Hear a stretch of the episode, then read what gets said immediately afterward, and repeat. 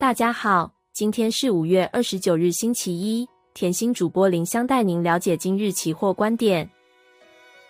在台积电涨多休息之际，终于释放出部分资金转向金融股或低位接族群，指数构造呈现电子指数稍作休息，金融与非金电指数反弹，以盘面类股轮动维持人气。台积电今日量缩守在短线趋势线之上，但连续出现走低的黑 K。需留意后续是等待五日线的靠拢换手成功后再上，或是在短线乖离大及去年四月高点的反压背景下，遇逢高调节卖压而回测五月二十六日缺口。强势股惯性的改变与否将左右台股气势，无独有偶，指数短线急涨千点后，调节卖压出笼，KD 指标高档收敛，不论加权和台指期或留上影线，或留黑 K，接涨势稍些略显疲态。目前以短线上升趋势线及五日线为此波多方攻击强弱的分界点。如果出现偏向接近缺口的第三个缺口，或是四千五百亿元的大量，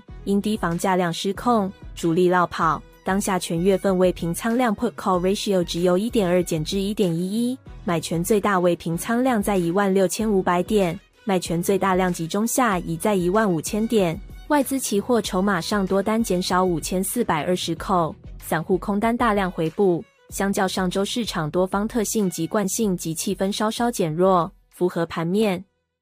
以上资讯仅供参考，投资人应独立判断、审慎评估并自负投资风险。谢谢收看，下次见，拜拜。